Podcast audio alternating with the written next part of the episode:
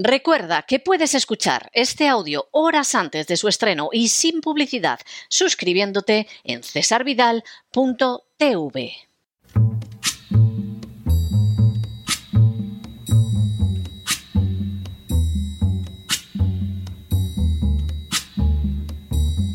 La voz con César Vidal, desde el exilio. When the night has come and the land is dark and the moon is the only light we'll see. No, I won't be afraid.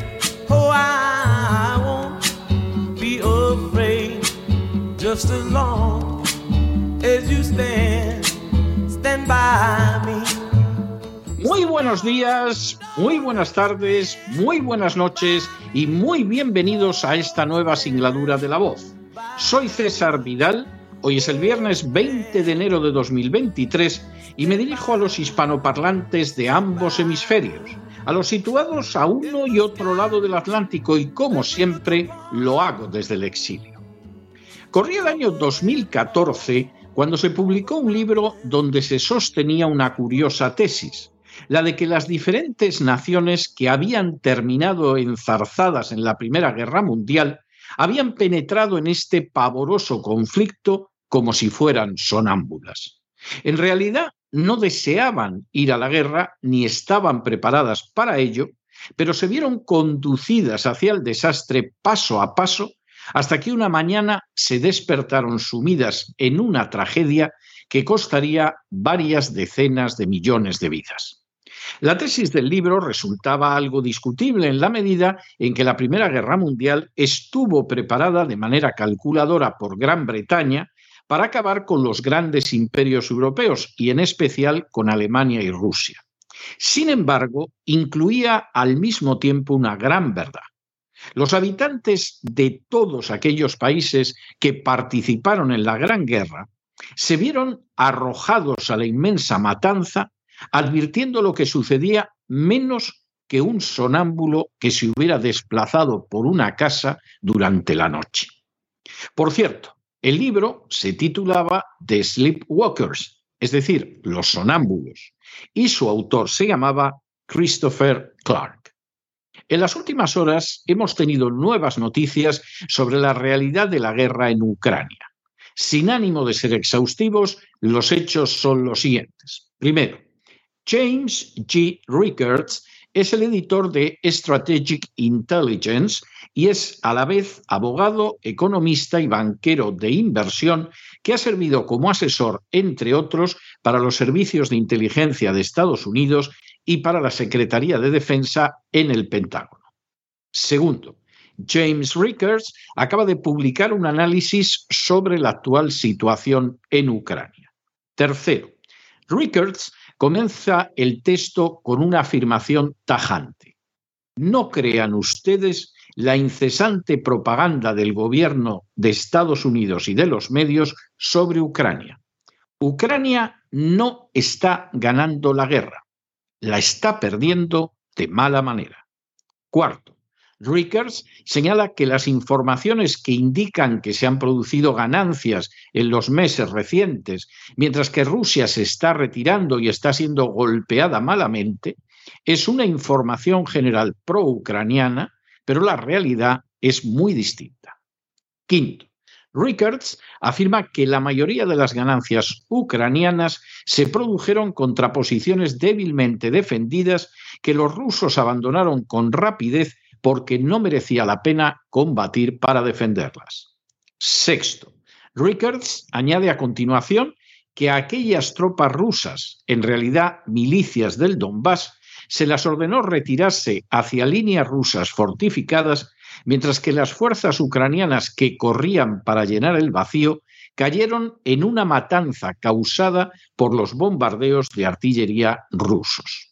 Séptimo, Rickards indica a continuación que la mayoría de la gente piensa de la guerra en términos de territorio. Si se pierde territorio, tiene que significar que se tiene que perder la guerra. Pero no siempre es así de simple. Octavo, De manera terminante, a continuación, Rickards afirma, los rusos cederán territorio de buena gana para convertir otra vez en un momento posterior bajo circunstancias más favorables. Simplemente lo recuperarán cuando la situación les sea favorable. No están preocupados principalmente por el territorio en sí, el objetivo principal ruso es triturar y destruir a las Fuerzas Armadas ucranianas. Y si los ucranianos desean lanzarse aullando contra las posiciones rusas para recuperar tierra y marcarse un tanto propagandístico, para los rusos es estupendo. Seguirán triturando a las fuerzas atacantes con pesado fuego de artillería. La artillería mata más gente en la guerra que las balas o las bombas. Noveno. Acto seguido, Rickers señala. Y a pesar de las pretensiones del gobierno ucraniano, las mejores informaciones de la inteligencia dicen que Rusia está disfrutando actualmente de una tasa de bajas de entre 8 y 10 a 1. En otras palabras, Rusia está ocasionando entre 8 y 10 bajas a Ucrania por cada baja que sufre. Esta clase de desproporción no es sostenible para Ucrania. Décimo. En complemento de esa información, Rickers señala. Mientras tanto, Rusia ha reforzado sus posiciones con 300.000 hombres o más, cerca de 30 divisiones, que están descansados y cuentan con suministros. A eso se suma la cantidad de tropas que ya están en Ucrania. Las pruebas indican que están respaldadas al menos por 1.500 tanques, por 5.000 vehículos blindados, por 1.000 sistemas de artillería con misiles, por centenares de aviones y helicópteros, más millares de misiles balísticos tácticos, misiles de crucero y drones. Un décimo. Tras realizar estas afirmaciones, Ricker señala que Rusia está cambiando su estrategia. Contrario a la opinión generalizada, Putin nunca intentó conquistar Kiev ni ocupar Ucrania, porque Putin no tenía como objetivo a la población civil de Ucrania. Deseaba evitar bajas civiles en la mayor medida posible. Por supuesto, fueron alcanzados algunos objetivos civiles, pero eso va a suceder en cualquier guerra. Duodécimo. Rickers afirma que Putin creía que la operación militar especial comunicaría a Kiev y a Washington que Rusia iba en serio a reforzar las líneas rojas en Ucrania y estaba convencido de que su exhibición de fuerza los llevaría a la mesa de negociaciones. La acción de Putin constituyó por ello un error de cálculo. Décimo tercero. Rickers apunta al hecho de que ahora el planteamiento de Rusia es diferente y ya está lanzando ataques fuertes y sostenidos contra la infraestructura ucraniana, incluyendo la producción de electricidad y los nodos de energía. Su ejército también se está reagrupando y preparándose para llevar a cabo contraofensivas masivas. Con seguridad, Rusia no va a cometer los mismos errores que cometió el mes de febrero del año pasado. Décimo cuarto. Rickers señala que Rusia ya no está interesada en la mesa de negociaciones, sino que se enfoca, por el contrario, en destruir a las Fuerzas Armadas de Ucrania e imponer un acuerdo a Kiev. El panorama que cabría esperar es que una contraofensiva de éxito consolide el control de Rusia sobre el Donbass, que es el centro de la industria y de los recursos naturales de Ucrania, entregue a Rusia el control de Zaporizhia, la mayor central nuclear de Europa, y posiblemente incluya la conquista de Ayesa, el puerto más importante de Ucrania en el Mar Negro. Décimo quinto. Tras hacer referencia al coste que tendrá para Ucrania esa situación, Rickers añade que los suministros de armas de Estados Unidos y del Reino Unido no significarán mucho, porque son demasiado pequeños, demasiado tardíos y los ucranianos apenas están entrenados para utilizarlos. Décimo sexto. Rickers añade que estas perspectivas no causan impacto en absoluto en los halcones de la guerra antirrusos, tanto demócratas como republicanos, que están determinados a prolongar la guerra a cualquier costo, incluso si eso significa combatir contra Rusia hasta el último ucraniano. Décimo séptimo. Rickers indica a continuación que casi cada semana Estados Unidos anuncia un paquete de ayuda de varios miles de millones de dólares que en parte van a parar a los oligarcas ucranianos y en parte a la compra de armas. En estos momentos, Estados Unidos ya ha entregado a Ucrania 100.000 millones de dólares, pero a pesar de todo, a Ucrania se le están proporcionando armas de desecho como el BFV original que se fabricó hace más de 40 años. En cualquier caso, compañías como Raytheon, Lockheed Martin o Northrop Grumman están obteniendo inmensas ganancias con la venta de ese material. Décimo octavo. En este contexto, el verdadero perdedor será el pueblo ucraniano, que seguirá muriendo de manera innecesaria en la ausencia de un acuerdo negociado que reconozca la realidad. Décimo noveno. Según Rickers, para convertir esta estafa en algo todavía más absurdo, mucho del equipo que llega a Ucrania es destruido por Rusia con rapidez. Putin ha tenido éxito evitando que estas armas lleguen al campo de batalla o destruyéndolas si lo hacen. Vigésimo. Lamentablemente, la administración Biden ha gastado ya tanto dinero en Ucrania y se ha implicado tanto en una derrota completa de Rusia que una retirada representaría una derrota estratégica cuando todavía no se ha eliminado, no se ha asimilado el desastre de Afganistán. Vigésimo primero. Rickers señala que el gran peligro podría surgir si Estados Unidos estúpidamente continúa la escalada hasta el amargo final para evitar la derrota de Ucrania. El autor señala que no predice que vaya a suceder, pero todo podría llegar a un punto en que se recurriera al uso de armas nucleares tácticas. Llegados a ese punto, se estaría solo a un paso corto del uso amplio de armas atómicas estratégicas. Y vigésimo segundo, finalmente Rickers concluye es una posibilidad realista basada en la lógica de la escalada y parecemos caminar como sonámbulos hacia una confrontación nuclear a menos que despertemos. ¿Lo haremos? Como señala lúcidamente Rickers, lo que está sucediendo en Ucrania desde el principio no se corresponde ni de lejos con la realidad que nos ocultan los políticos y las furcias mediáticas. No se trata solo de que casi nadie quiere examinar los antecedentes del conflicto como si se hubiera iniciado con la entrada de tropas rusas en el Donbass, pasando por alto, por ejemplo, el golpe de Estado de 2014 en Ucrania, donde se derribó a un presidente democráticamente elegido por la acción conjunta de George Soros, el senador McCain, Victoria Nolan y la inteligencia americana y británica.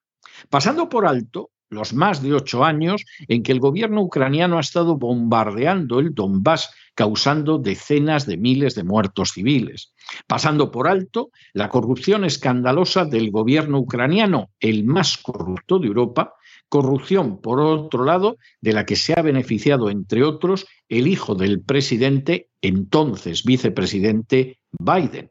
Pasando por alto la construcción en Ucrania de laboratorios de armamento bioquímicos por Estados Unidos, laboratorios que están prohibidos por la legislación internacional pasando por alto que el presidente Zelensky es un liberticida que ha ilegalizado a los partidos de la oposición, que ha encarcelado al dirigente del principal partido de la oposición en el Parlamento, que, ha cerrado las televisiones que no se le sometían, entre otras razones, todo ello para llevar a cabo cambios legislativos que entregan las riquezas de Ucrania en manos extranjeras. Pasando por alto que la corporación RAN ya planeó hace varios años una guerra en Ucrania que obligara a Rusia a entrar en acción, pasando por alto que el año antes del inicio de la guerra ya tuvo lugar una reunión de potencias para pensar en la reconstrucción de Ucrania, aunque en realidad se trataba de trazar las zonas de saqueo de este país, pasando por alto que BlackRock ya ha conseguido el gran contrato para reconstruir Ucrania. Y pasando por alto que la entrada de, Ucrania en la OTAN implicaba para Rusia el mismo peligro que en los años 60 significaba para Estados Unidos el establecimiento de misiles nucleares en Cuba y por lo tanto exigía una respuesta rusa que era lo que se pretendía provocar. No se trata solo de eso, de todas estas cuestiones importantísimas que se pasa por alto. Es que la guerra tampoco está saliendo como cuentan la mayoría de los políticos y de las furcias mediáticas. Las ofensivas ucranianas no han derrotado a los rusos y como mucho han logrado que estos abandonaran posiciones sin valor estratégico a la vez que causaban bajas desmedidas al ejército ucraniano. De hecho, por cada baja sufrida, las tropas rusas han causado a las ucranianas entre 8 y 10 bajas. Para colmo, mientras el complejo militar industrial amasa cantidades fabulosas vendiendo a Ucrania armamento que no pocas veces es de desecho, la realidad es que Ucrania no puede ganar una guerra que instancias extranjeras están dispuestas a librar, eso sí, hasta la muerte del último ucraniano.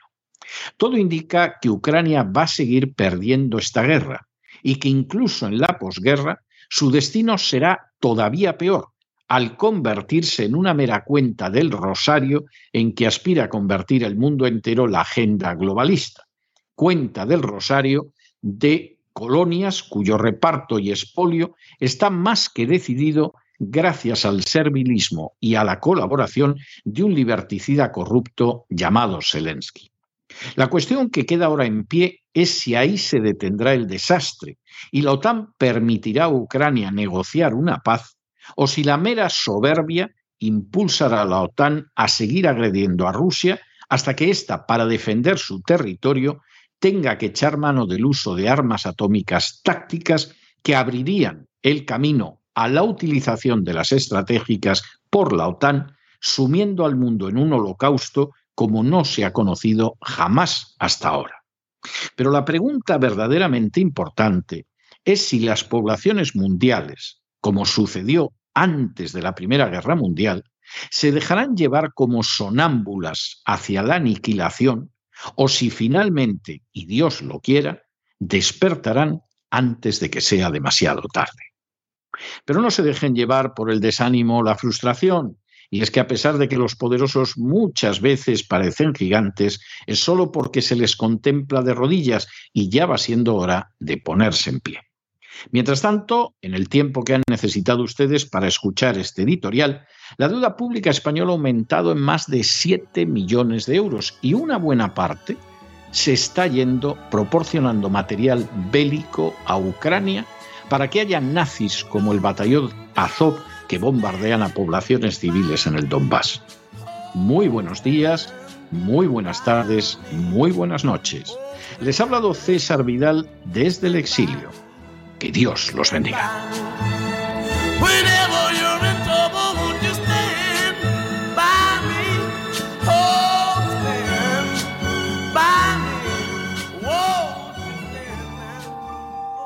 Esta sección está patrocinada por crowdfunding con el siguiente mensaje.